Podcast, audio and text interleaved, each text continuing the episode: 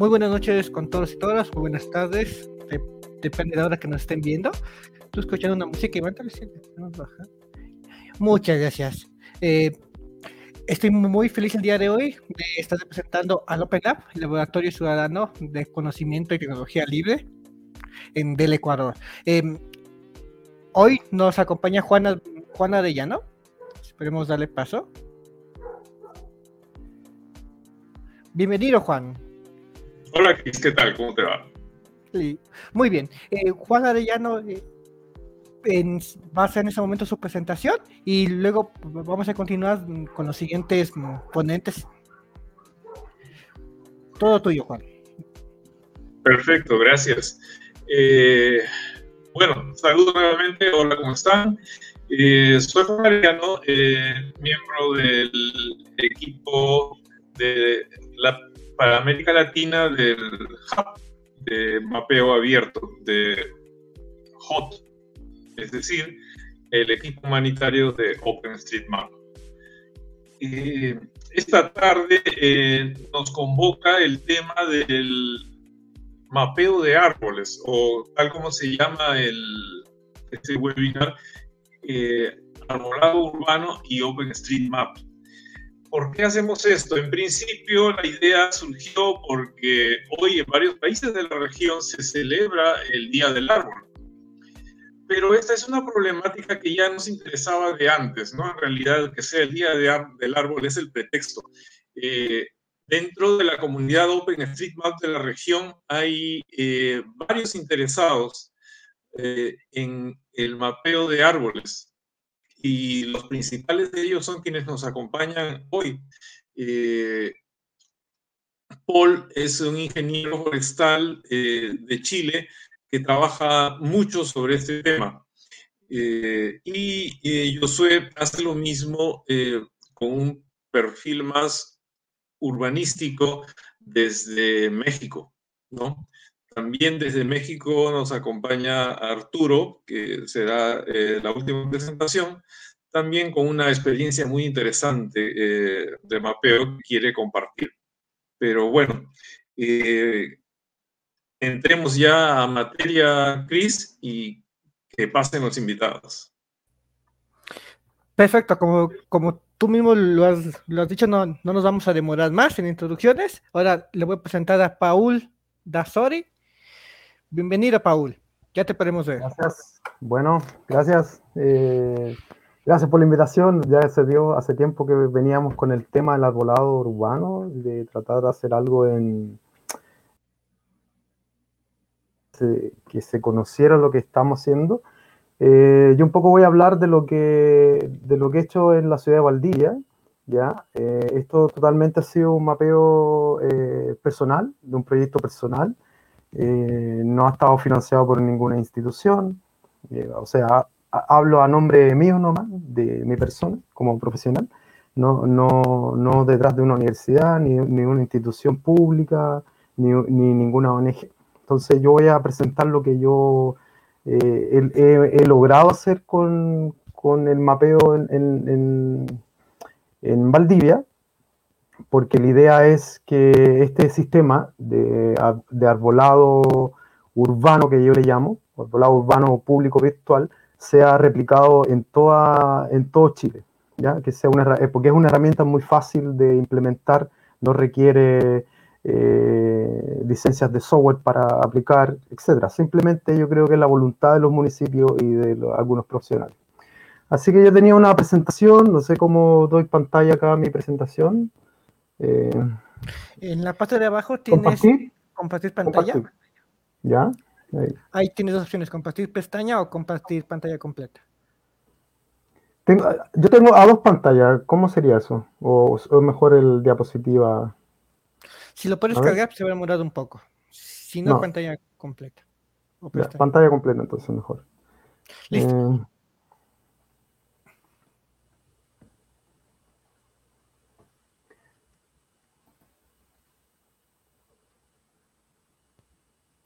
¿Ahí se ve?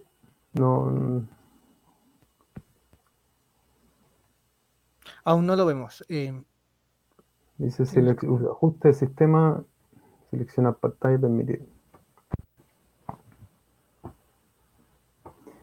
Eh, pantalla integrada, pantalla Samsung.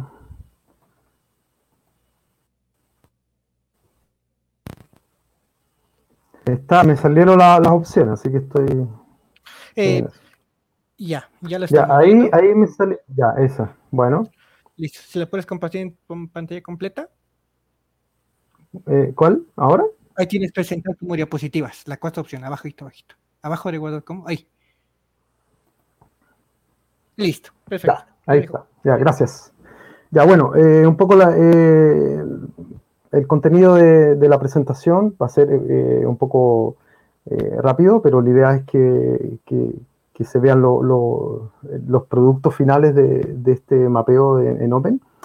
Eh, primero me, interesa ver la importancia de los catastros del arbolado urbano. no me quiero adentrar en la importancia del árbol porque hoy precisamente el Día Mundial del Árbol, así que ya hemos estado bien, bien informados respecto al tema, no no voy a profundizar ahí. Sí lo que es un web mapping, muy, muy brevemente, que son los datos abiertos y que es la, la plataforma cartográfica, ¿ya? Que de eso, digamos, son los fundamentos y las bases de, de, de este arbolado. Bueno, entonces, como primer punto de la importancia de, de los arbolados urbanos, ¿cierto? Es que, bueno, generan los insumos necesarios para planificar los programas de arborización, para crear los presupuestos también de, del arbolado, eh, teniendo en cuenta y considerando que el árbol es la unidad, es la unidad de medida. Entonces, no es lo mismo tener mil árboles, mil árboles que diez mil árboles para, para catastrar. Entonces, eh, ahí los precios se, se, elevan. Eh, también permite optimizar el manejo del arbolado urbano, como las podas, digamos, la, la renovación de, de, la, de las especies, la, de la, plantación, dónde se va a plantar, etc. Y visibilizar geoestadísticamente todas las variables taxométricas del arbolado. O sea, es muy común cuando se habla de arbolado urbano, generalmente nunca vemos un mapa. O sea, nunca hay un mapa. De, los, mapas siempre están como en la oficina. Entonces, esta cosa de empezar a, visibilizar el, los árboles en, en, los mapas callejeros eh, yo lo encuentro muy interesante y yo creo que también fue uno de los, de los puntos que a mí me, me motivó a, a mapear eh, mucho en, en, OpenStreetMap, de justamente cuando, cuando me di cuenta que se podían mapear los árboles en Open. Y por último, bueno, eh, permite una, de una forma más transversal también la educación y el conocimiento de la, de la sociedad civil de su entorno arbolado ya que permite, una vez que la, ciudadanía tiene el acceso al dato, el acceso a la información, yo creo que también se, se, solidariza un poco más y aprende también, ¿no? Del, tema de los árboles. Eh,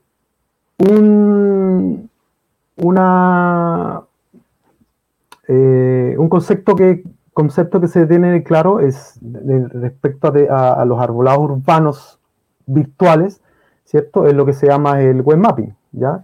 Que es una traducción de, cartografía en la web y se, y se refiere al, proceso de diseñar, aplicar, generar, visualizar y ofrecer los datos geoespaciales a través de la red. O sea, toda la, toda la información o todos los, datos que nosotros registramos en OpenStreetMap, eh.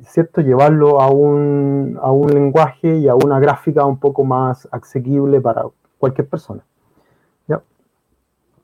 Y, esto está muy involucrado en lo que es la, lo que son los datos abiertos. O sea, no, no, me quiero, digamos, profundizar en los datos abiertos, pero los datos abiertos, que es toda la información que se genera en, en OpenStreetMap, ¿cierto? Permite, digamos, la reutilización del dato, la redistribución, que cualquier persona pueda acceder a esa información, ¿ya? Y por, y por tanto, como dice, pueden accederlo, utilizarlo y compartirlos que es un poco lo que hacemos con cada vez que generamos una cartografía en OpenStreetMap. Bueno, OpenStreetMap, eh, todos los que ya sabemos y usamos eh, Open, eh, tenemos claro que es un mapa editable, libre, utilizando información geográfica capturada por distintos dispositivos, ya sea por el GPS, los trackers, los móviles, en fotografías, las ortofotos disponibles para el usuario y otras que se pueden también eh, eh, anexar de, forma independiente también. Y, esta cartografía, tanto las imágenes creadas como los vectores almacenados en su base, se distribuyen eh, bajo la licencia abierta, ¿cierto? Una de las ventajas que, que, yo creo que tiene OpenStreetMap sobre otros mapas, ¿cierto? Callejero, es que justamente eh, se puede incorporar el árbol, o sea, como nodo, como nodo eh, Natural Tree, ¿cierto? Eh, permite la, la, la, el, almacenamiento de esa información con un, una gran posibilidad de, etiquetas, ¿cierto? Bueno, va, va creciendo, lo, ya lo, ya vamos por 19, 19 millones de árboles en la, en la base. Eh, se va actualizando muy rápidamente, es editable, se puede utilizar toda la información de modo offline, ¿cierto? Con, en, en distintos dispositivos de móviles. Bueno, y también muestra mucha, el, eh, más detalle respecto a, la, pequeñas porciones del terreno. Entonces uno puede llegar a, una plaza, eh, a diseñar toda la infraestructura de una plaza, las bancas, las farolas, eh, los árboles, ¿cierto? Los juegos, los basureros, etc.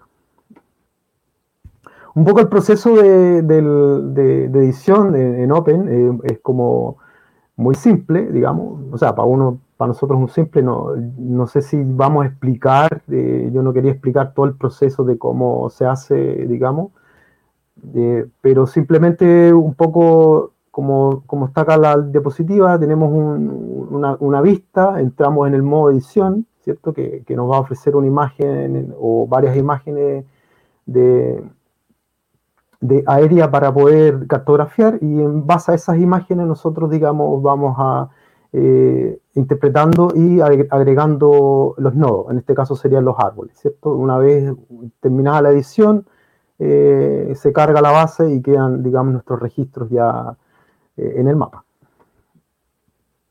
Bueno, dentro de la fuente de, información que, usamos, ¿ya? y un poco que decirlo, yo creo que Google Street View es un, una fuente de, de información que nos, que nos ayuda a comprobar los datos, ¿ya? Eh, yo creo que hay una polémica todo si hay que usar eh, Google View o no. Bueno, en fin, yo, yo, creo que para este tema de los árboles no, no, no me parece que, que, que, se daña ninguna licencia, simplemente es como un visor, digamos, eh, de larga distancia. Por ejemplo, yo, yo ahí esa palma sé que es una palma chilena porque la identifico y mucha gente puede identificar esa palma, ¿cierto? En cambio, acá en, en, en, en, Open yo no la identifico, pero sí sé que es una palma, ¿ya? Como se ve acá. Yo sé que ahí está la palma, pero eh, eh el OpenStreet, eh, Google Street View, perdón, nos ayuda a, identificar el árbol. Entonces ahí ya podemos, digamos, eh, agregar ya la, especie, ¿cierto? Y agregar un poquito más de información que solamente un punto, ¿cierto? Como sería eh, una palma nomás, pero no sabemos qué especie, entonces eh, nos ayuda. También eh, se hacen croquis, o sea, esto es un croquis que se hizo en, en, un, en, una plaza, digamos, que yo las hago, si en las plazas voy, me siento, hago el croquis, identifico los árboles, y después llego a mi casa, ¿cierto? Y, mapeo y hago todas las bancas, todo. Ahí se puede, digamos, este, la, el croquis y aquí está el resultado, digamos, en Open. También un poco, pero también lo hago, eh, de, imágenes que se aparecen en, la red. Por ejemplo, acá hay un, un, el, alcalde, el, antiguo alcalde de, de la ciudad, eh, tuiteó acá, yo vi ese, ese árbol que está acá, en, no sé qué, ese cordoline que está ahí atrás de, esa caseta. Y ahí está con el punto naranja y bueno, y, y lo aproveché la foto y, y el árbol también, ¿ya?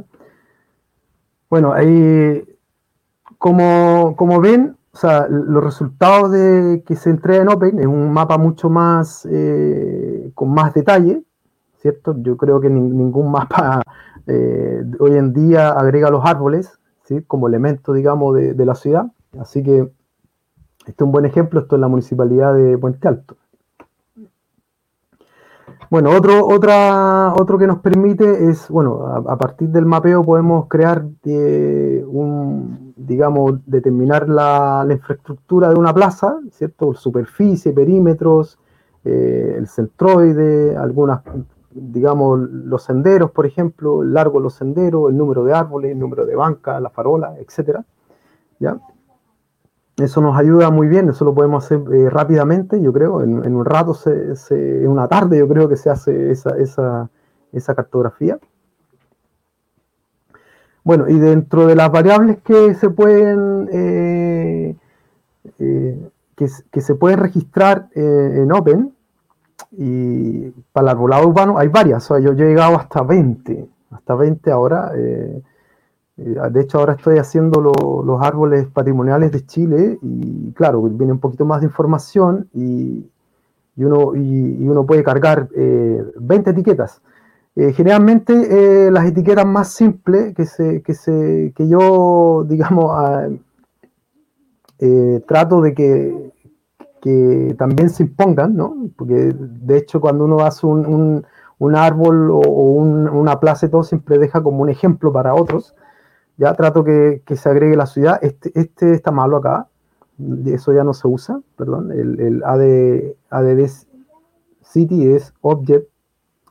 Bueno, hay una, hay una, también hicimos una, una wiki, lo estoy desarrollando en la wiki de Open, de cómo mapear los árboles, así que ahí está un poquito más desarrollado que acá, o sea, todas las etiquetas y lo que significan, etc. también una vez ya eh, con los con la información eh, capturada, digamos, lo bueno que tiene que toda esta información que nosotros registramos en Open la podemos llevar a, otro, a otros sistemas, ¿ya? En este caso, aquí se, hace una reconstrucción en, R, ¿cierto? De la plaza, se hace un gráfico, digamos, con las variables que se registran y se representan, digamos, en un formato 3D un poco más simple, pero eh, digamos, para cualquier forestal, técnico forestal, este mapa o este gráfico lo entiende perfectamente. ¿ya? Así que pues es un poco la utilidad que tiene también y, es, un código que es muy rápido también. No, no sé, 10 líneas de código se hace ese gráfico. Eh, también eh, una de las ventajas que nos da mapear en Open, aquí tenemos una gráfica, por ejemplo, esto es en, parece que es en, una ciudad en Puente Alto, y, todos los árboles que están ahí obviamente están, digamos, registrados en el terreno, o sea, no es una, no es una cartografía que se crea al azar, ¿cierto? entonces, todos los árboles representan, digamos, un elemento del mapa en Open. Eh, si nosotros ingresamos las variables de altura, eh, incluso también hay un este mismo proyecto está con, tiene eh, considerado, digamos, la, altura de copa y la forma de la copa, ¿ya? que son variables que también se pueden ir ingresando. Yo, creo que eso igual se puede hacer en un momento eh, de forma masiva, ya teniendo las especies identificadas ya sabemos la forma, entonces se puede ingresar esa información de forma masiva a, toda una ciudad, a todo un pueblo, a toda una zona. Yo creo que eso, eso yo creo que viene después. Eh, en un momento vamos a tener esa información. Bueno, acá eh, esta plaza que está bien, bien cartografiada, le, hicimos con un amigo. Eh, si, se, fijan acá en el 3D de al lado, los árboles tienen como la, misma, la misma altura la misma forma, digamos, de, que, fueron registrados, ¿ya? Incluso diferencia las especies eh, coníferas y latifoliadas. ¿ya? Acá si ven el bandejón, todas, casi todas son eh, coníferas y, las latifoliadas están en, este, esta placita.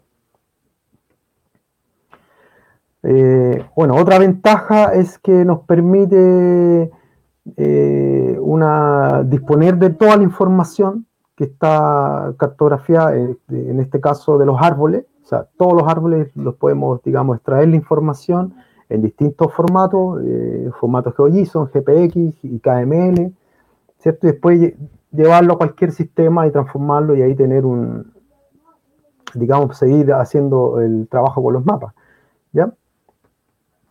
Bueno, acá hay un ejemplo en, en QGIS, ¿cierto? de, los datos de información de QGIS, eh, de lo que se ha registrado en Valdivia. O sea, en Valdivia ahora hemos, eh, tenemos 17.821 árboles, son mucho más todavía, eh, yo, yo, yo, estimo que para, para, Valdivia por lo menos debe haber unos 20.000 árboles, 22.000 árboles aproximadamente. Eh, todavía falta mucho por mapear. Eh, pero ya este, este catastro, digamos, público ya es mucho más grande en número que el, el catastro oficial de la, de, la, de la ciudad, que es del 2009, donde yo también participé. Bueno, también eh, nos permite los datos de Open, hay un registro, ¿cierto? Hay una traza de, cada, de cada mapeador, quién colabora, eh, qué es lo que hace, cuánto mapea, dónde lo hace. Igual eso es muy importante porque así se tiene una traza de la información, ¿no? Y se puede corregir, se puede, digamos, tener bien, bien eh, informado, digamos, la, la, actividad, digamos, respecto a los datos que se están levantando. ¿Ya? Bueno, eh, tenemos como el, objetivo de, mapear en, Open para Valdivia, era es crear un, sistema de, de, arbolado urbano público virtual, ¿cierto? Para de toda, o sea, Valdivia es como una ciudad piloto.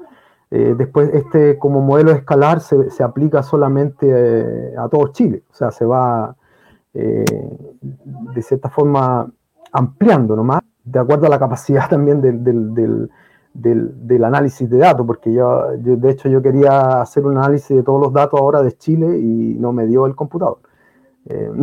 así que necesito, digamos, ya herramientas un poquito más, más, más potentes para, para poder digamos, hacer un análisis de, toda la información del arbolado de Chile. Pero yo creo que se puede, digamos, ya es posible eso. Eh, bueno, como objetivo es transformación del, del, catastro municipal a esta estructura que tiene OpenStreetMap, ya cierto, así se abre el dato también, queda como un, formato abierto, eh, actualizar, eh, respaldar y, hacer un respaldo de toda la base de datos municipal en un dominio público, ¿cierto? Independientemente que la municipalidad o, los organismos pueden tener su información, digamos, interna, pero sí hay una, información que, que, debe ser pública, yo, considero eso por lo menos, eh, eh, dineros públicos que se, se, hacen en estas actividades de, de, de catastro urbano, por lo tanto el dato tiene que ser público, el dinero de todos. Bueno, y ya una vez teniendo la, información, se pueden diseñar eh, distintas, digamos, eh, desarrollos de página web, ¿cierto? Eh, hay librerías ya que, hacen buena, buenos web mapping, ¿cierto? Aquí hay un ejemplo como este que está acá, que es simple. yo, esto yo se puede, digamos, complejizar un poco más, agregar las fotos, agregar gráficos de, de, frecuencia, de estadística, etcétera. Pero bueno, esto como un modelo solamente para mostrar eh, y ver si alguien se interesa para, digamos, seguir desarrollándolo más adelante. Bueno, sería la creación también un primer catastro, digamos, eh, urbano, con datos públicos y abiertos, online, a nivel nacional, digamos, que no existe en Chile un catastro de, este estilo. Eh, también, a su vez, se contribuye masivamente a los datos de, cartográficos de OpenStreetMap, ¿cierto? Y bueno, y también con, esta eh, la, la, fortaleza de, ¿cierto? De, abrir los datos, ¿cachai? La confianza en la institución y favorecer la transparencia, digamos, de la información. O sea, eh, hoy en día uno pide un, catastro de arbolado en una comuna y se demora muchísimo para entregártelo y no sé, cuando el dato ya debería estar totalmente disponible en una web. Eh, bueno, un poco, este es el, no sé si yo puedo, tengo dos pantallas, puedo saltarme al otro lado. Bueno, esto, este es el, producto de Web Mapping, no, no, lo quise llevar acá por una cosa de tiempo, pero está disponible en la, internet, ¿cierto? Acá está la, ruta, donde pueden ver el, el catastro, digamos, que, se hizo en un sector de, Valdivia, ¿ya? Es, simple, pero ya tiene entre información de especies exóticas, especies nativas, eh, la densidad de los árboles, ¿cierto? El nombre de los árboles, la calle donde está, etc. Eh, tenemos Ah, ya, esto, ahí me, fui a, otra parte que fue una, una cartografía que, hicimos de la plaza de Puerto Natales, que lo hicimos con un colega ingeniero forestal de allá, que nos proporcionó la imagen de dron de la, de, la plaza y nosotros desde, desde Valdivia pudimos, digamos, eh, cartografiarle eh, la plaza de, de armas de Puerto Natales. Bueno, un poco de resumen de, lo que es el, catastro de arbolado urbano, que es lo que se pretende, ¿ya? Que este, este tipo de tecnología permite el ahorro de los pagos de licencias de software privativo. Eh, ya me he tocado casos, conozco casos de, de, que hay organismos que han tenido que frenarse en su desarrollo debido a las licencias de software. Eh, introduce el concepto de, Green Capital y capital humano asociado a los centros logísticos multidisciplinarios, ¿cierto? Permitiendo abordar de manera más eficiente el tratamiento del Big Data. O sea, yo creo que en, un par de años más toda la información, y no solamente de Chile, sino todos los datos del elaborado urbano de Latinoamérica van a estar, ya están en una plataforma que es Open, ¿no? Entonces vamos a tener que ser capaces de de manejar toda esa información. Y eso lo vamos a hacer a través de, de Big Data y, Data Mining. Bueno, y, y eso, yo creo que por ahora eso, yo me, quería explayar un poco más, pero no sé, por el tiempo yo creo que ya estoy, pasaron mis 15 minutos, ¿ya? Sí, ya estamos sobre el tiempo, estimado Paul. Eh, con todo, hay una pregunta en el chat que me gustaría responderlo ahora para que no se extienda mucho. Sí, sí. La pregunta es, eh, pregunta sobre etiquetas. ¿Es posible agregar la edad estimada de un árbol? Sí, sí, la, edad estimada hay, a ver, hay en la página de, no sé, la voy a tirar en el chat, ¿cierto? Eh, es la página de la wiki que estamos creando justamente y, está la etiqueta, o sea, la edad del árbol fisiológico, si es un árbol joven, si es un árbol viejo o maduro o muy maduro, etcétera, y la edad eh, en años, si se sabe, si se conoce. Generalmente muchas, muchas veces se conoce, otras veces no, pero sí, son etiquetas que ya están ya definidas. Perfecto, muchas gracias por tu respuesta. Eh, bueno, es, están los contactos de Paula en la, en la, pantalla aún, entonces ahí tenemos su correo, su, teléfono, su Twitter y su Instagram, entonces cualquier duda, cual, cualquier otra pregunta más la podemos hacer ahí, igual para cualquier contacto. Eh, nos vamos alistando con José Rodríguez, por favor, y agradecemos bastante a Paul. Bienvenido, Hola. José. Hola, ¿qué tal? Espero que se encuentren muy bien en toda América Latina y desde cualquier lugar en donde nos estén viendo. Muchas gracias. La pantalla es todo tuyo. ¿Te puedo eh, compartir pantalla? Claro. Ah, ¿Tienes la parte de abajo? ¿Compartir? Eh, eh, mm, se puede con Google Slides, ¿verdad? Sí, no hay ningún problema. Puedes compartir diapositivas, subir, diapositivas o compartir la pantalla completa. Eh, aprovechando estos momentos, saludamos a todos y todas las que nos están saludando en pantalla. Tenemos saludos desde México, desde Colombia, desde, más, más gente desde Colombia, bastantes de Ecuador, tenemos también Norte. Bienvenidos todos y todas. Igual, si tienen alguna pregunta, eh, los realizan en el chat las estaremos realizando al final de la intervención de Josué. Listo, José, ya, ya está tu pantalla, si lo puedes subir, Iván. Listo. Ahí estamos. Sí, eh, bien. Bueno, eh, antes que nada, muchas gracias por la invitación. Yo realmente no soy muy especialista en esto, apenas este, me estoy iniciando. Eh, hace un, unos par de meses hubo una charla acerca del arbolado urbano y participé de manera muy breve y surgió eh, más interés. Y bueno, estoy explorando cada vez un poquito más este, este campo. Eh, yo em, realmente, yo estudié arqueología más que, no tanto antropología, pero bueno, es una rama dentro de la, de la antropología. Y dentro de la arqueología, eh, un tema que sí, en el cual sí profundicé mucho fue en la conservación del patrimonio cultural, del patrimonio arqueológico principalmente. Y ahí en, en, en, en esta parte de la, de la conservación del patrimonio arqueológico, se hace mucho énfasis en que, en que no se puede em, proteger lo que, proteger o conservar lo que no se quiere y no se puede querer lo que no se conoce.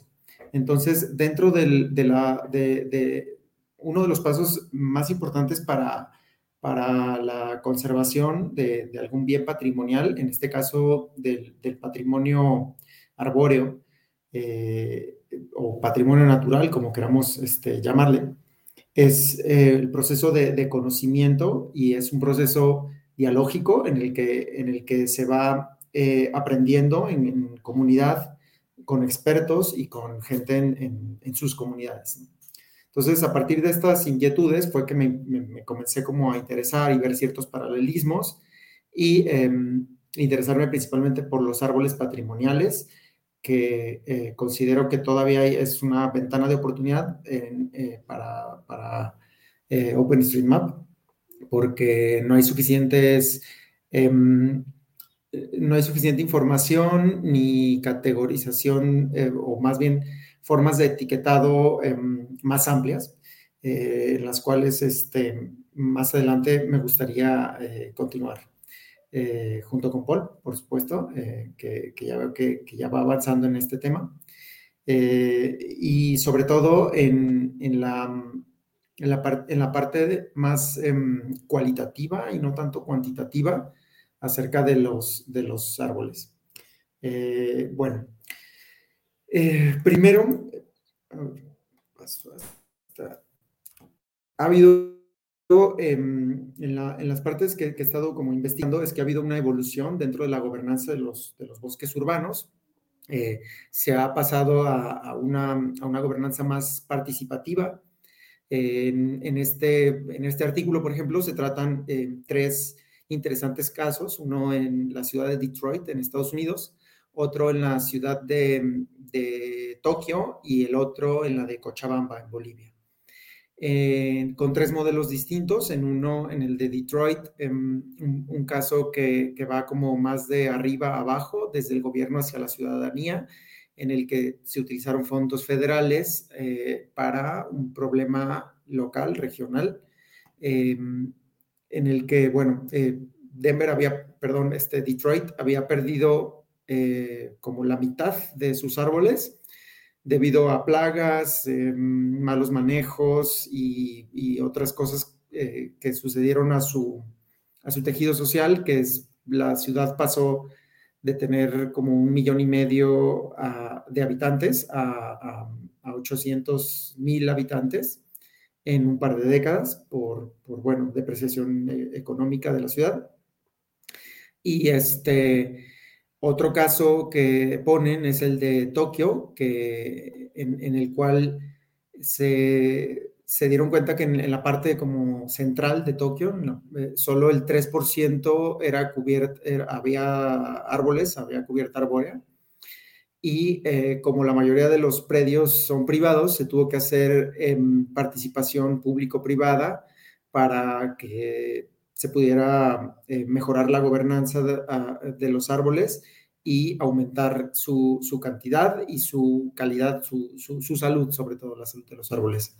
En, contextos urbanos donde hay demasiada contaminación eh, y, que es difícil su manejo. Y en el caso de Cochabamba, en donde al parecer eh, ahí fue de abajo hacia arriba, como denuncias ciudadanas fueron las que comenzaron como a a, mover eh, un poco ahí eh, las conciencias y a, tratar de cambiar las prácticas y a mejorar este su em, eh, a mejorar su manejo de los bosques urbanos y de los árboles urbanos en general. Em, este, por ejemplo, esto de GeoArbol, es, es una herramienta que, se desarrolló allá en, en Cochabamba y en donde eh, básicamente se trata de mapas de, denuncias en donde pues hubo tala ilegal o, este, o mal manejo o, una poda muy, em, muy, muy abusiva de, ciertos árboles, ¿no? Y bueno, eh, tenemos que, que existen diferentes herramientas para, para, para la gestión de los árboles urbanos Em, estas herramientas eh, pueden ser herramientas como esta, como que se llama GeoArbol, de denuncia. Hay otras herramientas que sirven para el inventariado de los árboles, eh, que son em, para levantar, eh, para saber en dónde están cada uno de esos árboles y cuánto mide, cuál es su tamaño y, algunos otros datos, su, este, su em, género, por ejemplo, y, existen distintas eh, formas de, hacer este tipo de, inventariados de árboles, ¿no? En esos inventariados de árboles suelen ser como muy enfocados en lo cuantitativo. Este es de la ciudad de Guadalajara, se hizo un levantamiento con eh, sensores LIDAR, en, vuelos aéreos con LIDAR, o LIDAR, como le quieran decir, em, pero bueno, em, hubo, hubo un levantamiento de todos los árboles, se hizo un una cuantificación y con ello, pues, eh, se reconocieron lugares en donde las cantidades de árboles no eran las apropiadas. Aunque bueno, cuando se hizo el levantamiento total de, árboles aquí en Guadalajara, em, se, dijo eh, que la ciudad superaba el, índice recomendado de, cantidad de árboles por habitante, recomendado por la Organización Mundial de la Salud. Lo que no se dijo es que hay zonas de la ciudad en las que se está muy por debajo de ese índice que recomienda la OMS y en otras zonas eh, en, las que se está muy por encima. Y obviamente hay, desigualdades sociales eh, en, los, barrios más eh, de mejor posición económica, se, supera con creces porque hay em, más parques y más árboles y en zonas em, de, menor poder adquisitivo, pues es, mucho menor, ¿no? Entonces, eh, lo que les quiero un poco mencionar aquí es que cuando se trata con, con, este, con casos como formas de levantamiento y de inventariado y, de, eh, eh, que, están muy enfocados en lo cuantitativo, se olvida mucho la parte cualitativa, se olvida mucho eh, la gente, la gente que está ahí, que vive sus entornos y que los conoce con, mayor detalle. Incluso, bueno, hace unos días, hace como cuatro o cinco días, eh, Google sacó este um, interesante paper y un dataset de, árboles. son como 2.5 millones de árboles en los que por medio de, tecnología de reconocimiento de imágenes y sus em, imágenes de Street View pudieron identificar toda esta cantidad de árboles y clasificarla en 344 géneros distintos. Es decir, em, de manera cuantitativa ya se pueden obtener todos estos datos y eso pues está, está muy bien. Sin embargo, eh, falta la parte participativa la parte social en la que se puede tener em, un manejo eh, de larga duración y en el que todos se sienten parte de y por lo tanto em, se conoce, se quiere y se cuida este tipo de árboles. Y bueno, pues, ¿qué es la participación? La participación, em, voy a enfocar un poquito mi, charla en esta parte y más adelante me gustaría, si no es en esta ocasión, eh, hablar más de la parte de los árboles patrimoniales. Pero me gustaría enfocarme en esto porque muchas veces se, habla de participación y se queda mucho como en, partes muy, muy superficiales de lo que significa realmente participación eh, y, lo que es, sería una cartografía realmente participativa. Eh, la participación tiene que ver con el diseño, eh, el, perdón, el diagnóstico, el diseño, la implementación, el monitoreo y la evaluación de planes y programas en los que, en los que sociales, ¿no? De cualquier tipo. En el caso del, del existen distintos esquemas de participación. em, el clásico propuesto por Einstein, es una tipología en la que se va del 1, algunos lo ponen acá del 1 al 7, del 1 al 8. Mm, yo les voy a poner otra pequeña propuesta más adelante, pero bueno, hay, hay muchos tipos en los que se va pasando. Eh, por ejemplo, en este de Einstein, desde la parte de, manipulación, más que, más que participación, sería como manipulación y, este, y, se pasa a lo que sería como, como terapia, información, consulta, placation, que sería como, ah, se me va la palabra, eh, ahorita me acuerdo, eh, partnership, que bueno, sería como, pues, eh, coayuda o, ¿no? la delegación de poder y el control por ciudadano. Pero bueno, me, paso un poco em, lo, paso como en, cuatro planos distintos, en el que primero la parte de desinformación sobre información e, e información, ¿no? Eh, cuando hablamos de participación, el, bueno, de supuesta participación, cuando se da este, este fenómeno, que es como el más básico, el modo de comunicación de, estos planes y programas para para el inventariado de árboles o para el cuidado o planeación de árboles, el modo de comunicación suele ser de una sola vía, generalmente pues de arriba hacia abajo, ¿no? De las personas que tienen poder y poder en la toma de decisiones hacia abajo, hacia las personas que no lo tienen.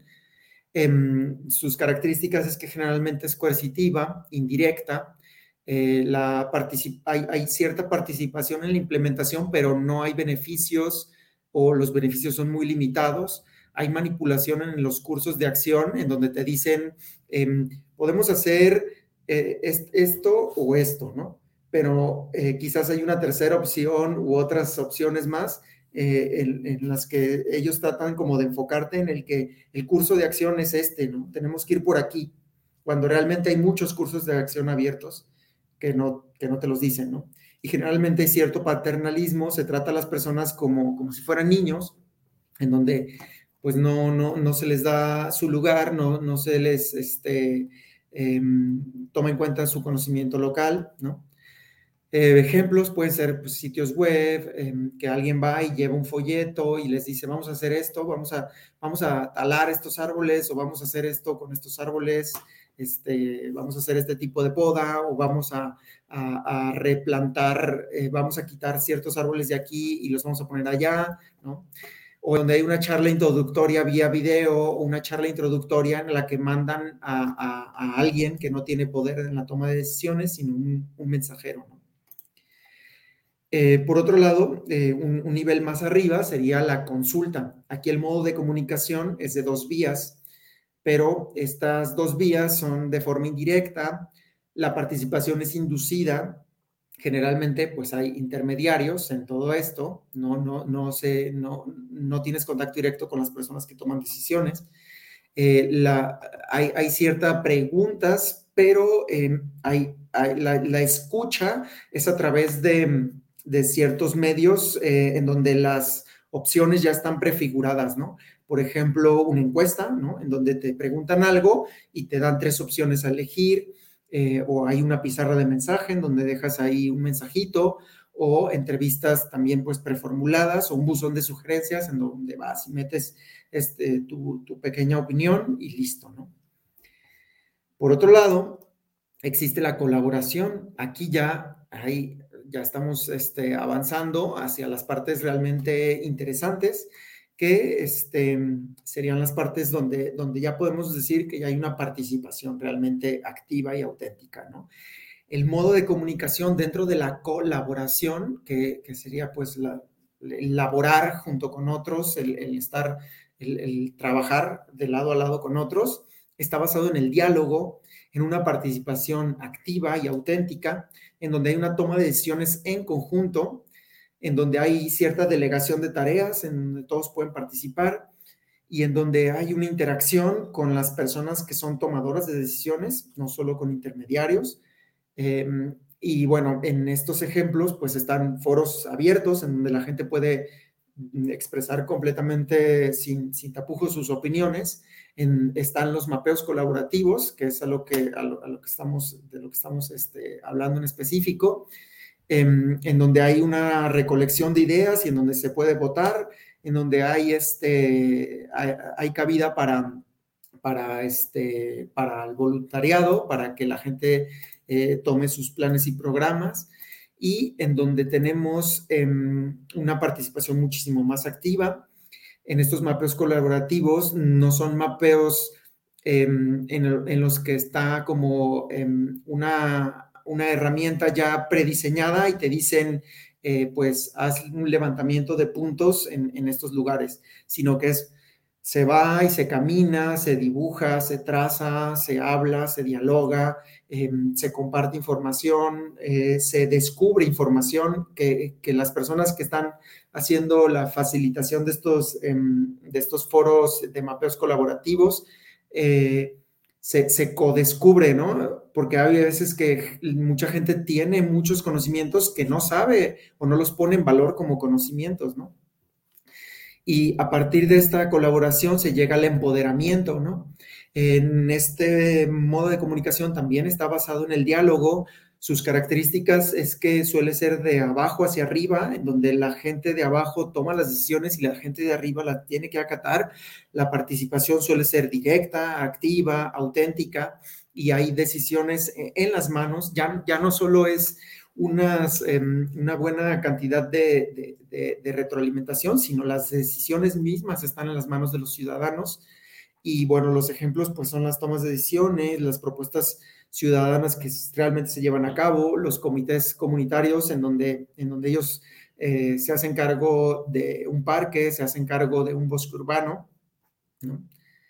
Y eh, bueno, aquí es donde se quiere llegar, en esta parte eh, donde se, quiere llegar, aunque no siempre se quiere llegar aquí, porque muchas veces eh, el empoderamiento, bueno, no, no, suele ser colectivo, esta parte suele ser colectiva, pero ya la parte de empoderamiento suele ser surgir de lo colectivo, pero de formas generalmente representativas, porque pues seamos, seamos este sinceros, si llegamos ya a esta parte del empoderamiento, no es que en todas, absolutamente todas las decisiones se pueda consultar a 500 personas todo el tiempo, ¿no? Se vuelve un desgaste muy fuerte, ¿no? Pero eh, sí se tiene muchísimo más este control sobre lo que está pasando. Y bueno, en este caso de, eh, era en, esta parte de lo que significa participación, era donde me quería em, eh, concentrar y bueno, la forma en la que toman este tipo de mapeos colaborativos, pues son con dibujos, con diálogos, en donde la gente realmente está participando y está diciendo lo que le interesa, los árboles que le interesan, los lugares que le interesan, o cómo, este, cómo cierto, eh, un árbol o cierta cantidad de árbol forman parte de lugares que son significativos para estas personas. Eh, hay lugares en donde los árboles tienen eh, connotaciones sagradas, con, en donde la gente pues los, los toma, se apropia de ellos y, hace todo tipo de cosas con ellos, ¿no? Eh, hay lugares en donde los árboles pues tienen mucha importancia, hay ciudades que están nombradas a partir de un árbol, ¿no? Granada en España, Guayabo City, eh, acá Zapotlán el Grande, que es el árbol del zapote en, Jalisco, etcétera, etcétera, ¿no? Eh, hay muchísimas tradiciones ligadas a los árboles y hay también eh, criterios para cómo ir este, desarrollando esta parte, en la que ya no me voy a meter tanto porque, bueno, ya se me terminó mi tiempo, pero bueno, solo les, les quería eh, mm, abrir esta parte, enfocarme en la parte de, participación y mencionarles que hay eh, formas cualitativas de apropiarnos y de, y de tener este, una, una forma más Mm, directa eh, de relacionarnos con nuestro patrimonio eh, arbóreo, ¿no? Por ejemplo, aquí hay, un levantamiento que se hizo aquí en Guadalajara, en el que se clasificaron los árboles como árboles añosos, ya, sea antiguos, ¿no? Hermosos, monumentales, morfológicamente singulares, históricos, anecdóticos, emblemáticos, místico-religiosos, leyendóticos por importancia vecinal, por importancia arquitectónica, por importancia urbana, eh, ya sea que están en riesgo de conservación, por importancia científica, árboles poco frecuentes, árboles sobrevivientes o relicto, etc. Y bueno, eso es todo. Eh, y si tienen alguna duda o pregunta, estoy a sus órdenes. En OpenStreetMap me pueden encontrar como Josuer y, este, y en Twitter como una pequeña iniciativa que estoy lanzando que es Postdata, Postdata Libre, que es como hablar de los datos abiertos, pero ir un poco más allá de lo cuantitativo y enfocarnos también en lo, cualitativo. Muchas gracias. Muchas gracias, José, por, tu intervención. Por el momento no, no hay preguntas, pero las vamos a guardar para el final de todas las intervenciones si las hubiera. Eh, ahora quiero, quiero dar el paso a Arturo Cadena. Bienvenido. Hola, ¿qué tal? Muy buenas tardes. Bienvenido, Arturo. Eh, la pantalla es toda tuya. Muchas gracias. En principio ya estoy proyectando. Ahí está, perfecto. Pues muchísimas gracias eh, por organizar este evento en este día tan importante. La verdad es que eh, ya tenía o estaba buscando algunas eh, plataformas o espacios en donde promocionar este proyecto que, para ser sinceros, este, pues está un poco guardado en el, en el cajón ya desde hace año y medio. Eh, justo cuando comenzó la pandemia, eh, a un proyecto que, bueno, que en cooperación con, con, muchas personas y organizaciones, pues este, le dedicamos eh, bastante, bastante tiempo en, en justo en poder diseñar una plataforma orientado a los datos que, que pudiera eh, pues ayudarnos a entender mejor cómo funciona esta infraestructura, ¿no? Y justo la idea también como de compartirla en este, en este foro es justo para, para abrirla, democratizar un poco como el conocimiento, facilitar eh, también que, que, bueno, que todo lo que voy a mostrar está como documentado, disponible, eh, con certificaciones tanto de Open Software, Open Hardware, eh, como de Open Knowledge, y que pues en realidad estamos buscando y estamos como bastante interesadas en, pues, en seguir compartiendo este conocimiento y buscar organizaciones u otras plataformas que se puedan, pues puedan tomar como las lecciones aprendidas e incluso pues algunos de los componentes este, técnicos que, desarrollamos en, el mismo programa y bueno, este, principalmente pues hacia la comunidad que sepan que, pues, está, está disponible. Este proyecto este, lo comenzamos en, este, en, México, en, Zapopan, hace eh, pues dos años y medio o tres, eh, ya no me acuerdo muy bien, eh, y le denominamos el Internet de los Árboles. Y justo teníamos la encomienda de pues democratizar el proceso del arbolado urbano bajo un concepto que, pues en ese tiempo nos, nos estábamos inventando que le llamábamos la adaptación climática digital de las ciudades. Eh, justo en la organización, pues, en, pues que sigo trabajando, pero en ese momento, en, ese proyecto, eh, pues era un programa que estaba soportado por la Iniciativa Climática Internacional y fue un proyecto pues, que, me, que, me encomendaron a mí y a la ciudad pues desde cero, ¿no? En donde teníamos que encontrar una solución que pudiera intersectar pues los paradigmas más globales que tenemos, ¿no? Paradigmas como el cambio climático, el paradigma de la digitalización y pues el paradigma del crecimiento de las ciudades, ¿no? Entonces agarramos esos tres elementos del desarrollo urbano, la adaptación climática y la transformación digital y en, a través de pues, procesos abiertos, co-creados, eh, buscamos soluciones eh, de gobernanza abiertas para la ciudadanía justo con el fin de, aumentar la resiliencia de las ciudades y también de la, de la, ciudadanía, ¿no? Y nuestra labor era pues bastante específica, ¿no? Era pues encontrar esta solución, desarrollarla, eh, prototiparla de manera ágil, pilotar y pues este, compartirlo después con, otras ciudades. Em, para contarles un poquito cómo fue que hicimos el, desarrollo de, esta, de esta plataforma.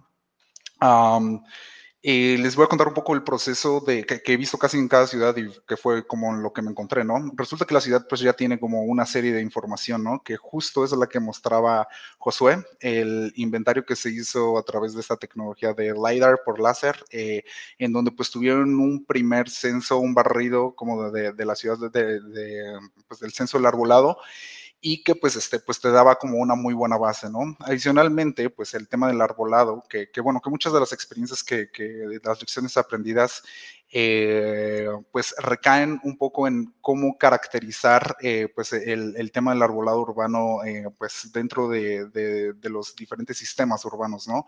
Y obviamente el tema del arbolado pues está muy relacionado con la calidad del aire y por ende con la salud de las personas. Y bueno, incluso como en uno de los reportes eh, finales, este, recomendamos que el arbolado urbano debería estar incluso catalogado en infraestructura de salud. Eh, por ejemplo, al igual que los hospitales o cualquier otra infraestructura relacionada a esto, y pues justo con la pandemia también se demostró, ya que el tema del financiamiento, el arbolado, pues como, como todos lo sabemos, es, este, es bastante, bastante incómodo dentro de los presupuestos eh, no se entienden muy bien como sus valores y sus aportaciones, por lo tanto es como difícil asignarle pues un valor pues económico, social eh, y ambiental, aunque perfectamente pues este tipo de herramientas nos demuestran que, que, pues como que son como súper necesarias y justo pues este tipo de proyectos nos ayudaron a, poder entender este el arbolado pues desde otros sistemas, ¿no? Incluso desde el sector salud.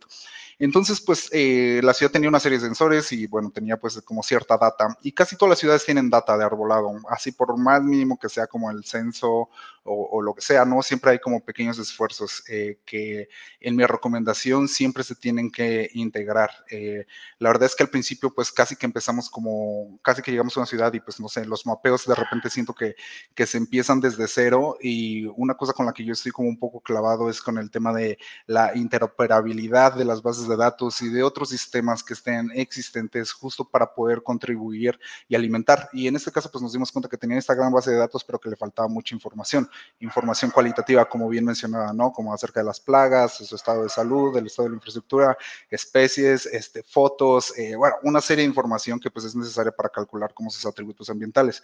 Y por otro lado, pues la información, el acceso a los, a los sensores, pues era pues bastante limitada y eh, pues había un gran interés de poder este, generar sensores de bajo costo en donde pues hubiera una plataforma pues tanto digital como un acceso a, a hardware que fuera para la ciudadanía, pero pues también para, para, para la administración y pues principalmente para las personas que trabajan en el arbolado. Entonces es pues básicamente era pues recolectar sobre la base que ya estaba, abonar a esa base que ya estaba, actualizar la base general, monitorear y luego pues eh, notificar, que eran como los, los pasos este, de alguna manera eh, a grandes rasgos.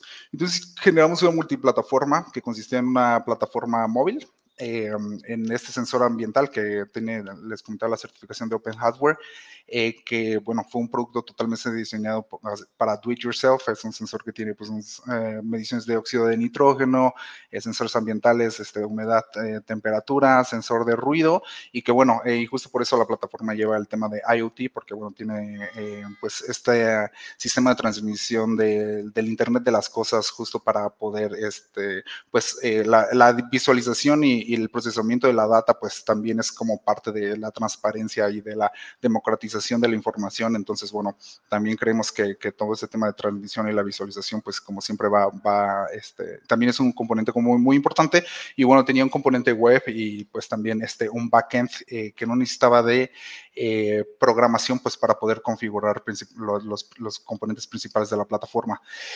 ¿Qué utilizamos para hacer el procesamiento de datos? En ese momento, y creo que en ese momento me acuerdo que hablé con Celine, digo, no sé si te acuerdas, Celine, hace unos 3, 4 años, este, justo estábamos tomando la decisión si utilizamos como Open Street Maps eh, y veíamos y queríamos ver, o sea, qué tipo de alternativas como teníamos, ¿no?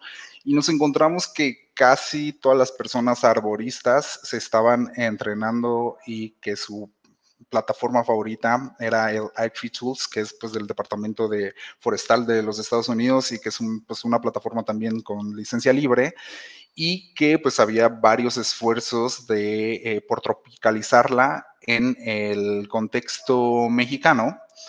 Eh, eso significa que eh, pues poder subir eh, los árboles eh, que son pues específicos de cada región con sus atributos ambientales justo para poder hacer como las modelaciones de su estado y poder calcular pues sus aportaciones ambientales, ¿no? Entonces, eh, pues decidimos sumarnos a ese esfuerzo y pues trabajar desde la visión de iTree, porque pues la misma administración estaba procesando sobre iTree, pero eh, pues eso no era como tan relevante en el tema de la plataforma porque pues era un procesamiento pues que se hace en el backend, que se hace como de manera interna y pues justo encontramos esta otra plataforma que yo cuando la encontré que se llama OpenTreeMap, que yo pensé que era un producto de eh, OpenStreetMap, pero bueno, resultó que no, que incluso pues, es como una empresa ahí este, como privada y que tiene pues obviamente el típico modelo freemium, etcétera.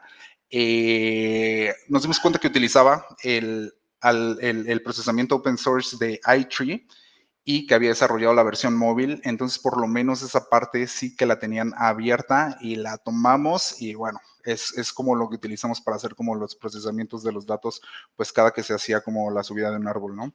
Y pues nada, como la aplicación este, tenía, está conectada con, con, el sensor, pues como más cerca que encontrabas y lo principal que te daba era pues el número de árboles que había en la colonia donde estabas y, un poco pues a manera de, de colorimetría pues este, indicando eh, la calidad del aire que bueno, que eh, tenía los colores oficiales que bueno, que el sistema de monitoreo pues, pues tiene, ¿no? Esa era como la pantalla principal y bueno, y luego tenía pues este, varias funciones, ¿no? La principal que era capturar y consultar el arbolado urbano, este, conocer beneficios, un tema de comunidad, pues para abrir ahí como una discusión, eh, un tema de gamificación y bueno, tenía por ahí como una función ahí de, de salvar los árboles.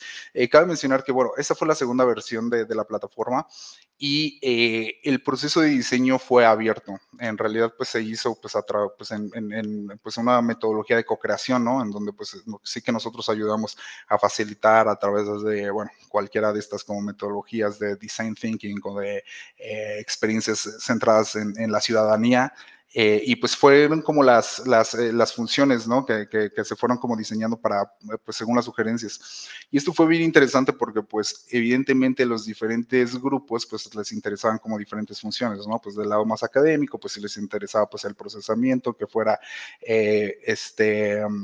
Eh, pues sí, pues como eh, oficial, eh, etcétera, ¿no? Em, y justo eh, para, para, asegurarnos eh, que pues la información, o bueno, eh, más bien la plataforma tenía un proceso de verificación de la información.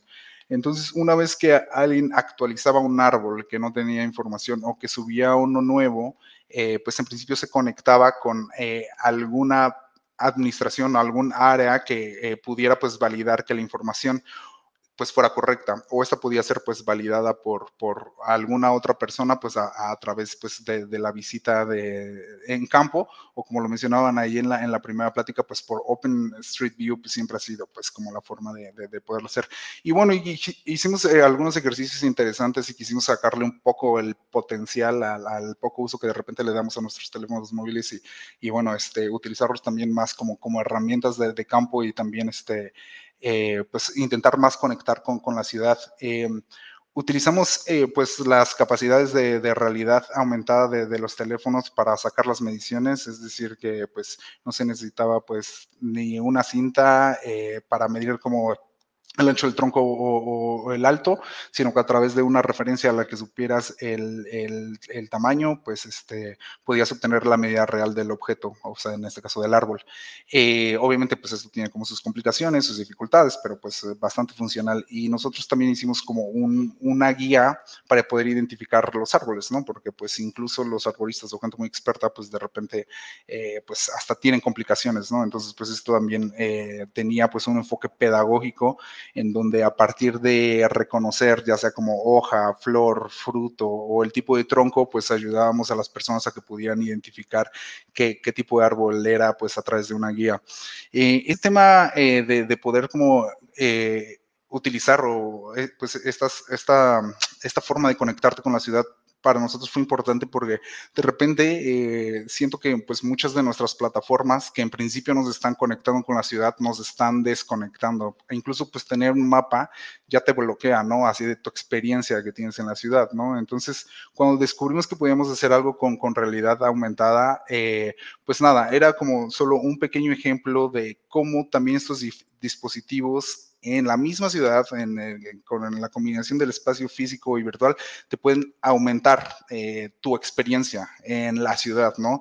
Y para mí esto es como bastante importante, al igual que la ubicuidad tecnológica, es este, una de las cosas que, que, bueno, que, que, siempre intentamos procurar eh, en, en los proyectos, aunque, bueno, de repente es como o más bien es, puede ser muy complicado, pero siempre este, recordar como, como, como transgreder como un poco ese espacio, ¿no? Y bueno, al final, eh, dependiendo del número de árboles que llevaba, pues este, te, te convertía en información de eh, cuántos son como los ahorros energéticos, de CO2, este, etcétera. Eh, al final pues también eh, pues podías como eh, adoptar tus árboles y es que esto es muy interesante. en las ciudades cada que llueve se caen un buen de, árboles, por ejemplo, ¿no? Entonces uno pensaría que es una infraestructura pues es que como más estática, pero la verdad es que es, no, es que es como muy cambiante y eh, al final eh, los árboles requieren pues de un monitoreo, ¿no? Entonces hay que regresar, ¿no? Entonces no es nada más como ir y censar, sino hay que darle como un seguimiento, ¿no? Entonces ese tema como de la adopción, seguimiento es algo muy interesante. Otra cosa que quisimos hacer fue eh, las notificaciones pasivas, es decir, utilizar los features de geolocalización que utiliza, por ejemplo, Google, que cuando vas a un restaurante te dice en qué restaurante estás, pues lo mismo queríamos hacer con los árboles, ¿no? No queríamos que siempre fuera como pasiva la, la participación, sino activa, ¿no? Entonces, si ibas, pasando por un parque o un árbol que necesita información, pues le llamaba al usuario, entonces invertir un poco. Bueno, creo que se me está acabando el tiempo, entonces voy a cerrar súper rápido. Eh, teníamos como el sitio web para poder este, descargar la información, el backend para poder administrar cualquier cosa, lo hicimos como lo menos difícil posible para no meter código, tenemos como el sensor que tenía como su área de visualización en la plataforma y al final, pues esto fue como la plataforma completa, el último productito que nos, bueno, la base de datos la y es esto, ¿no? La base de datos original siempre estuvo como guadalajara.gov.mx, que es como una plataforma abierta, que fue la base de datos que nosotros utilizamos en la plataforma y así regresábamos información, porque creemos que si existe pues una, una base de datos, pues ya que es oficial, pues hay que hacer esto. Hicimos un paquete para la transferencia tecnológica completa de la solución utilizando la tecnología de Docker Containers que envuelve eh, tanto las aplicaciones móviles como el backend, como el tema de base de datos y tenemos un manual para transferirlo, instalar desde el punto 1 al servidor. Y, ah, bueno, me faltó un, slide de, de, de, una mesa interactiva, bueno, igual este, nosotros nos dimos cuenta que, que bueno, el, poco acceso como a, Internet y a los dispositivos y al conocimiento del arbolado, pues eh, no podía masificarse únicamente a través de, de, los medios de comunicación digitales. Entonces diseñamos una mesa interactiva que es portable, la puedes subir en el avión, la puedes poner en un coche y tal, en donde podíamos activar o se podían hacer como activaciones de mapeo en sitio con la capa de arbolado y entonces llevarla pues a escuelas, a comunidades, al espacio público. Entonces, pues mira, a mí también me pareció bastante importante lo que se mencionaba a través de los diferentes métodos de participación y pues justo fue como algo en, en lo que nos, nos, enfocamos, aunque pues tiene unas dimensiones así como muy, grandes. Y si pues ya me dejas terminar con esta lámina, tardo un minuto. Para mí fue muy importante que en ese proyecto, y nunca lo había hecho, fue establecer unos principios que me ayudaron a tomar o que nos ayudaban a tomar decisiones en cada función o en cada proceso de ya sea como de planeación, diseño o implementación de la plataforma. Y esos principios nos ayudaban como un poco a mantenernos al margen y, y, no, y, pues asegurarnos que siempre este, pues estamos este, contribuyendo pues con, con una visión, ¿no? Entonces las herramientas siempre promovían la participación ciudadana y la innovación abierta. Siempre atendían a abordar desafíos de cambio climático locales, contribuir al proceso de planificación de la ciudad, es decir, como tomar lo que ya se está haciendo y contribuir a esta, promover la co-creación local, es decir, como integrar como a las, a las instituciones, organizaciones, planificar e implementar para la sostenibilidad, que si tengo que decir algo de este principio es el que más tenemos de él y si ahora hay un espacio para abrir la discusión, creo que es del lo más que tenemos que abonar, como encontrar sistemas para sostener, como este tipo de herramientas. Y, bueno, hay toda una economía y todo un sinfín de recursos para poderlas mantener. Lo único es encontrar como los modelos. Eh, siempre tomar en cuenta el tema de protección y seguridad de los datos, aunque estamos hablando de árboles, es como siempre bien fácil vulnerar y, hacer pues un mal manejo de, usos que, que, pueden ser privados, facilitar la, transparencia, la transferencia escalar y priorizar siempre el open source sobre todo. Y bueno, eh, tenemos esta página web que se llama Climate Digital Cities, en donde pues hay como la documentación este, del proyecto principalmente y bueno, ahí está mi correo para cualquier eh, comentario, este, información que quieran, pues este, con todo gusto. Eh, y muchísimas gracias a todas y por la invitación. Muchas gracias Arturo. ya estamos casi al cierre, son, nos falta una etapa más. Ahora damos bienvenida a Juan, José y Paul. Juan, vemos que, tienes algunas preguntas para nuestros ponentes. Sí, eh, primero que nada felicitarlos a todos por sus eh, excelentes intervenciones. Eh, la parte de Paul estuvo muy bien, el acercamiento técnico, ¿no? A cómo mapear los árboles y lo de Josué me impartó porque no había pensado en eso, ¿no? De que es también una parte importante del mapeo de árboles cuando se va a, trabajar ya en equipo y con la comunidad, ¿no? Eh, cómo intervenir a la comunidad, cómo hacer que la ciudadanía participe en, en, estos procesos, ¿no? Ok, nosotros estamos ahí mapeando los árboles, pero la gente también tiene que hacerse parte de esto, ¿no? Y finalmente lo de Arturo, pues es, es eh, para algunos les puede parecer, ciencia ficción, pero es, es muy, muy interesante. Eh, pero pensando en la gente que no ha estado, digamos, que recién se acerca a estos temas, me gustaría que cada uno de ustedes eh, nos lance como sus tips para quienes recién se inician, ¿no? ¿Cómo, ¿Cómo, alguien podría iniciarse en este mundo de mapeo de árboles eh, así. eso es lo que les quiero plantear. Bueno, yo voy a empezar yo.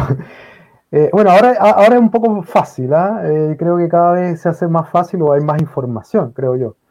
De hecho, justo habíamos, ahora estamos desarrollando la wiki de árboles, ¿cierto? La, la, comunidad que todo estaba en inglés y muy, muy vago, ya se está ampliando un poco más. También nosotros un poco, la gente habla hispana tomando la batuta también de los árboles, ¿cierto? No siempre hacer lo que ellos dicen allá al otro lado. Entonces, también nosotros tenemos que eso, tomar eh, eh, las riendas de nuestros árboles, usando la plataforma, bueno, en este caso Open eh, es lo que nos une.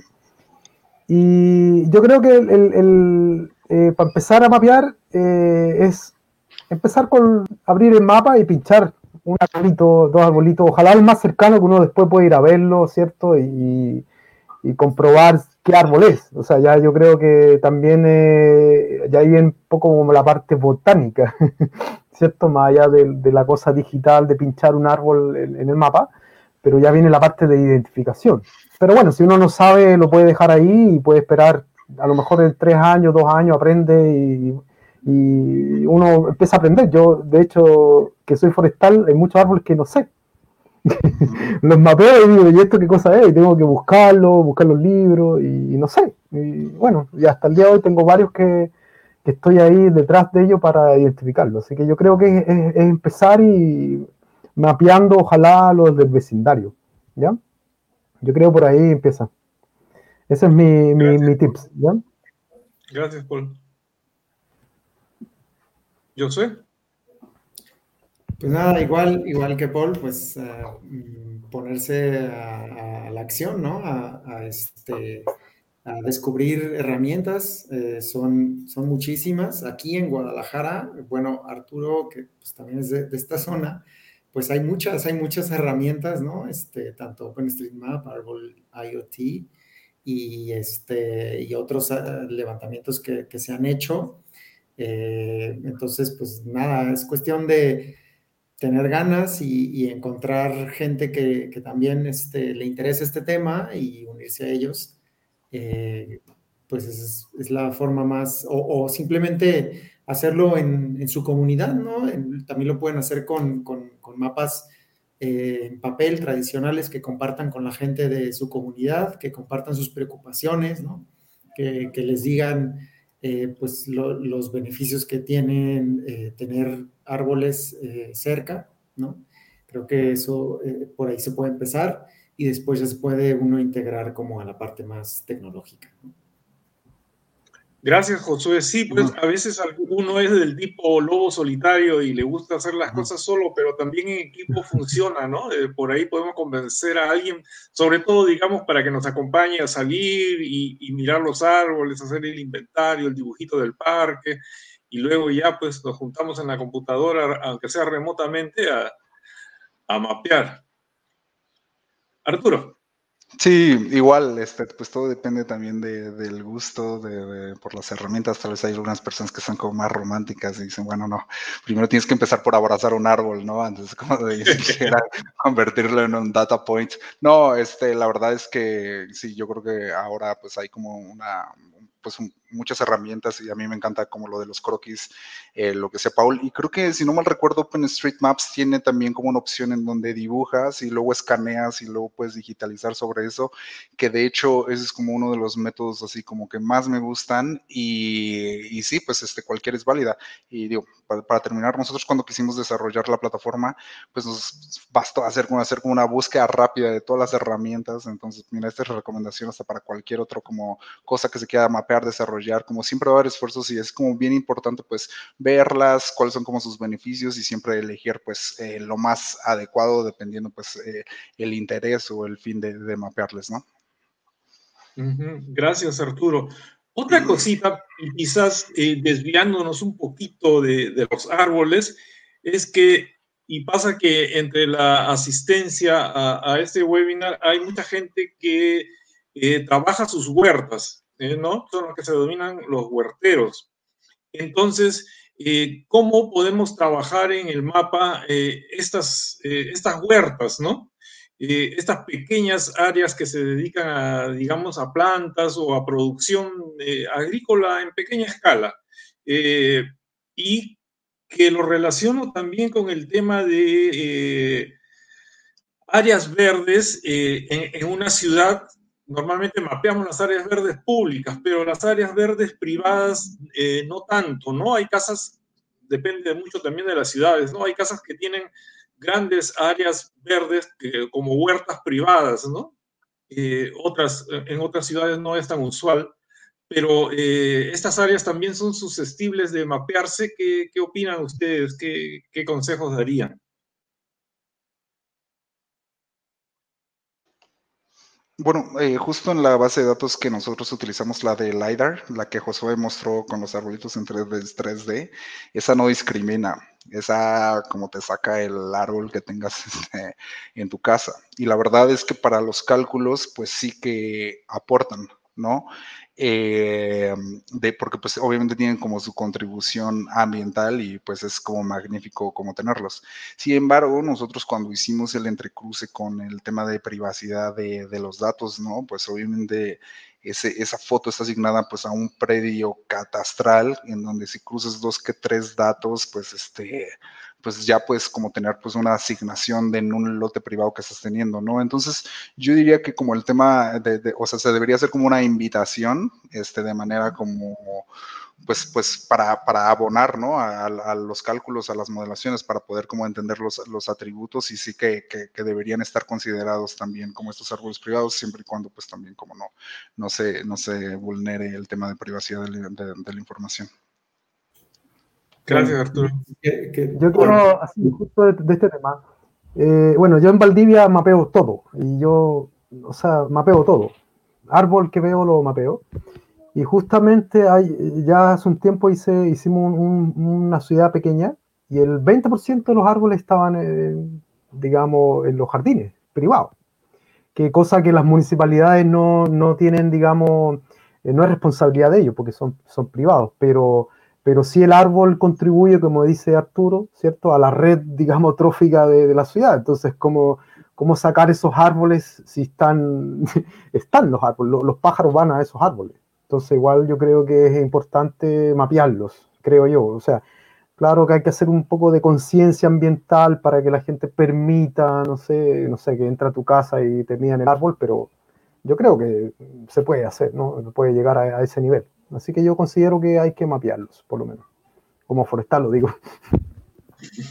Sí, yo justo, justo este, mencionaba en la presentación el caso de Tokio, por ejemplo, que en la parte del centro de la ciudad de Tokio, solo el 3% del área son áreas verdes y lo que hizo la fue eh, incentivar con empresas privadas para que sus árboles eh, o, que ellos estuvieran interesados en plantar árboles a cambio de pues descontar eh, ciertos impuestos, por ejemplo, ¿no? Es cuando vemos a, los árboles como un, como un asset, como un activo de, de, la ciudad y de la gente también a veces, ¿no? Y también pueden ser utilizados este, este tipo de inventarios pues a, la reversa, ¿no? Si dañas un árbol eh, público, pues te cae una multa, ¿no? Y esa multa, pues podría ser cuantificada acorde al árbol, ¿no? Podría ser un árbol que tenga un valor mucho mayor que lo que realmente está vigente ahora en las multas, ¿no? Que quizás deberían de actualizarse porque mm, muchas de esas multas son pues casi irrisorias, ¿no? En algunos lugares o en algunos casos, ¿no? Puede ser que, no sé, que te cueste eh, por así decirlo, 50 dólares este, si talaste un árbol de multa, cuando realmente los beneficios, si los vamos a cuantificar con las herramientas que, por ejemplo, eh, de las cuales nos habló Arturo, eh, pues puede ser que ese árbol realmente te da servicios ambientales por un valor anual de 600 dólares y, eso es a largo plazo, etcétera, etcétera, ¿no? Entonces, ya la gente se lo podría pensar dos veces antes de, de, hacer este tipo de cosas. Gracias, Josué. Y gracias a todos, en realidad eh, ha estado muy interesante, todo muy... Eh, uno siente que aprende mucho escuchándoles. Sí, gracias. Gracias por la invitación también. O sea, yo creo que, bueno, eh, da para otro tema más. Yo, o sea, de hecho, a mí yo, me faltó tiempo. A Arturo, yo creo que también habló súper rápido. Te felicito, Arturo. habló súper rápido, pero bueno, se entiende. Pero, eh, o sea, eh, entiendo que era más complejo tu, tu, digamos, tu temática, ¿cierto? Porque ya es un proyecto más armado, ¿cierto? Con más, más parámetros y eso. Así que yo, no sé, me, me gustaría que en otra ocasión podamos hacer otra otra, otra fase, ¿no? A ver de cómo vamos y que se, y se una más personas también. Yo creo que de a poco se van a ir uniendo más, más gente interesada en, el mapeo del árbol. Estoy seguro que sí, Paul. Muchas gracias a todos. sí, es cierto, nos ha faltado tiempo. Creo que tranquilamente podemos hablar una hora, media hora con cada uno, pero habrá más sesiones Hablamos sesiones y nos preguntan si podemos compartir los, las presentaciones, los archivos. Mm, Habría que buscar alguna estrategia de poder hacerlo. Yo con todo gusto se las, yo con gusto se la dejo a, me contactó Juan, ¿no? Me parece, o no, sí, ¿verdad? ¿O de quién tengo Bueno, les puedo responder ahí con mi presentación y luego no sé si, si hay forma ya de que desde ahí se pueda compartir. Sí, los compartiremos desde el Open Lab y ya les estamos avisando cómo lo haríamos, tal vez con la base de registrarlos en los eventos que inscritos, lo, compartiríamos. Eh, sí, yo también comparto. Sí, por favor, todos, todos. sería interesante poder compartirlo. Eh, agradecemos a Arturo, a Juan, a José y a Paul esta, esta, presentación. Sabemos hablar más. Y muchas gracias sobre todo a las personas que, que están del otro lado de la cámara. Muchas gracias. Hasta luego. Muchas gracias. Gracias. Chao. Chao.